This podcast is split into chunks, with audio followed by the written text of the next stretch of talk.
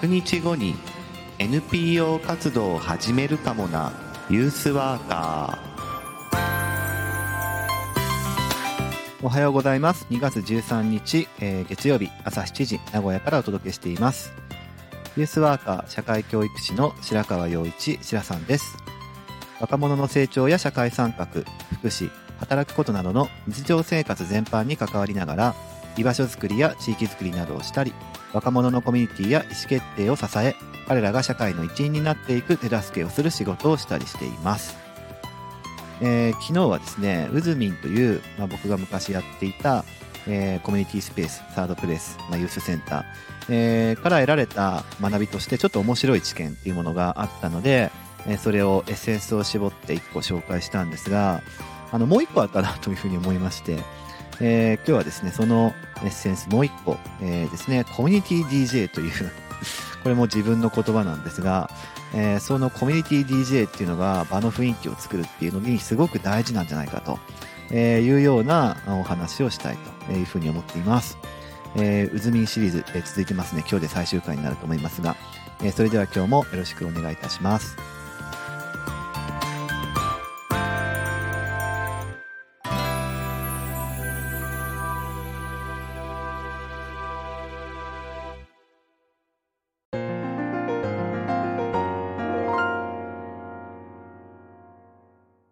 の、コミュニティ DJ の話の前に、えー、DJ の話をしたいんですけど、あの、皆さん、クラブには行ったことありますか？クラブ。ね、えー、僕は、あんまり行く方ではないんですけど、最初に行ったのは大学生、えー、北海道で大学生やってた頃に、あの、中田康隆っていうね、あの、人が大好きで、えー、彼が DJ を、あの、するということで、えー、追っかけてた時期がありましてですね。で、まあ、彼は EDM ですね。あの、エレクトリカルな、こう、音楽をいっぱい作っていく人なので、あれですよ、あの、きゃりーぱみゅぱみゅとかね、あの、パフュームとかね、えー、いうのをやってる音楽ディレ、音楽ディレクターですよ。僕はそっちが好きっていうよりかは、まあ、それも好きなんですけど、えっ、ー、と、中田ヤスタカがユニットにしているカプセルっていう、あの、ユニットがあるんですが、それをずっと追っかけていて、で、えー、中田康隆のサウンドが好きだっていうことがあるんですけど、まあ、彼がやる、えー、DJ っていうのも一回見てみたいなと思って、えー、大学の頃、初めてですよ。あの、北海道から飛行機乗って東京行って、えー、夜のクラブにですね、えー、行ったんですよね。あの、新木場のアゲハっていうとこだったんですけど、えー、そこに行ってですね。で、まあ、すごい、まあ、写真で見た通りみたいなクラブの世界が広がって面白かったんですけど、そこからまあ、あの、行けるものにはたまに行ったりとかっていうこともあったんですが、あの、クラブという空間、いろいろ面白いなって思っていて、やっぱり何と言っても主役は、まあお客さんでもあるんですけど、DJ は欠かせないですね。で、まあ、あの、フェスとか、その、野外フェスとかそういうものが流行る前の時代だったんですけど、その、クラブハウスというその、えー、箱の中で DJ が奏でるその音楽とか、あとは、まあ、VJ さんもいますけど、光とか音とかね、そういうあの雰囲気作りっていうものを、やっぱり DJ さんってその場に応じて、えー、CD だったりレコードみたいなのを組み替えてテンポとか、あそういうものとかも調整していくので、えー、ものすごく場の状況を観察して、で、今一番ふさわしいなと思う、えー、セレクトをえー、スピードとか曲とかね、そういうものをセレクトしてやっていくっていう、まあ、プロフェッショナルが DJ じゃないですか。で、まあ、クラブの場合はみんなで盛り上がるっていうそこ、うん、そこのコンセプトがあるわけだから、まあ、そのために必要なことを、まあ、DJ は音とかね、そういうパフォーマンスで、えー、やっていくということで、まあ、とにかく雰囲気作り、クラブの中の雰囲気作りをするっていうことに、DJ っていうのはものすごく、えー、まあ、大事な存在なわけです。で、それと同様にですね、えー、まあ、コミュニティスペース、えー、まあ、サードプレイス、ユースワーカーみたいなところの人でもいいんですが、えー、をやっていく人はですね、あの、やっぱりこう、DJ 的な動きっていうのが一つ大事なんじゃないかっていうふうに思うわけですね。あのまあ、その、なんか楽しければいいというようなものを促進する DJ っていうよりかは、ここで言ってるのは、えー、その場の、えー、状況に応じて、えー、みんなで楽しいなっていう風な居心地のいいような、えー、まあ、場というか空間を作っていく人のことを、まあ、DJ と言っていて、まあ、さながらそれはコミュニティ DJ だなっていう風に、えー、僕は勝手に言ってるんですけど、例えばね、うずみんの、えー、場合だったら、あの、長らく半年以上やっていた、まあ、床作りワークショップとか、えー、木材を使った DIY ならぬ、えー、まあ、みんなで作る、えー、プロジェクトっていうのをしていたわけですね。で、その時は黙ってね、別に、あの、木の破片を床に貼り付けるとかっていうのはつまんないわけであって、えー、子供でもできるやり方だから、ボンドつけて床に貼るっていう、ただそれだけ。その時間をどうやって、こう、なんか楽しく過ごしていくかっていうことが、まあ、求められるわけですよ。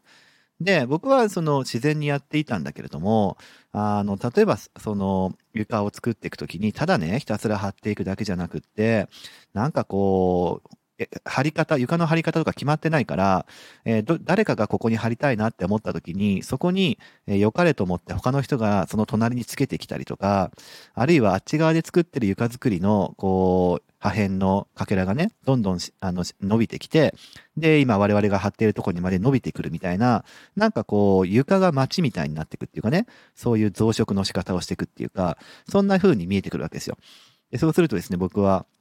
あの、まあ、自然にやってたんですけど、実況中継とかをね、床をしながら貼ったりとか、ああ、こちら側で、えっ、ー、と、線路が伸び始めました、つって、こっちの線路はどこまで伸びるんでしょうか、とか、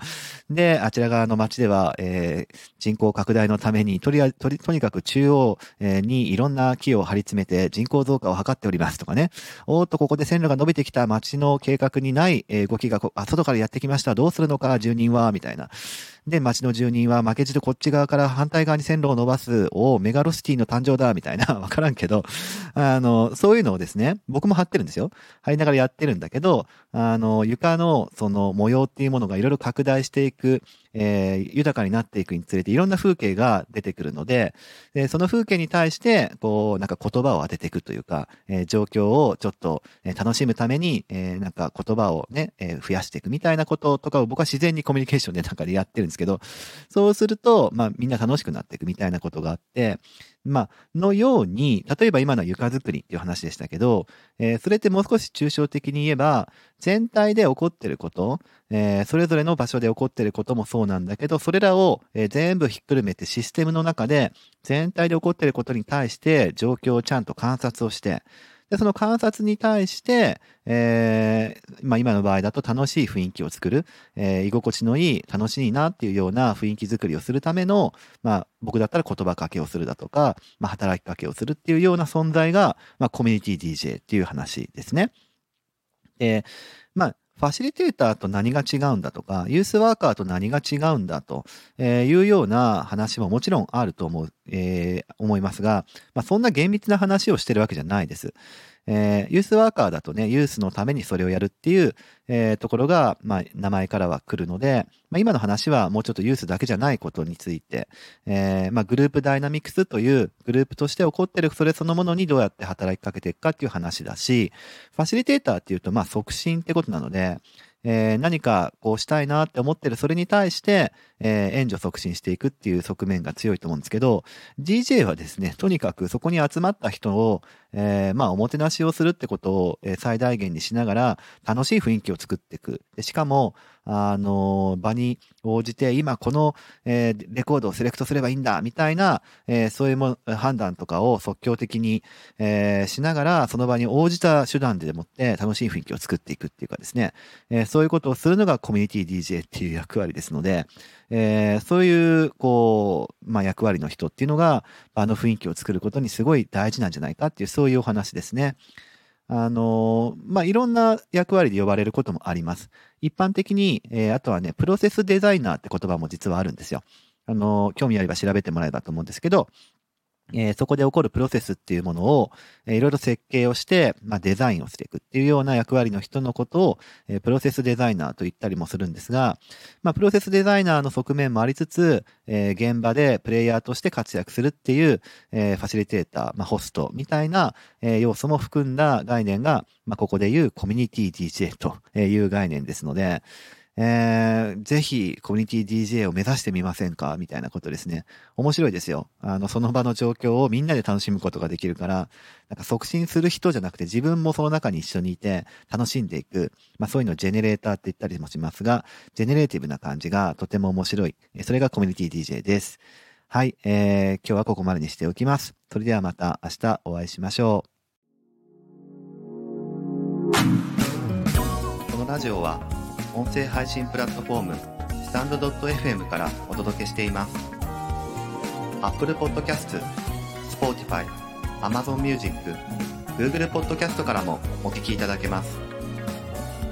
番組へのお便りはスタンド .fm のレターからお送りください文章などのコンテンツを配信するメディアプラットフォームノートでも記事を書いています明日もどうぞ聞いてくださいね。しらさんでした。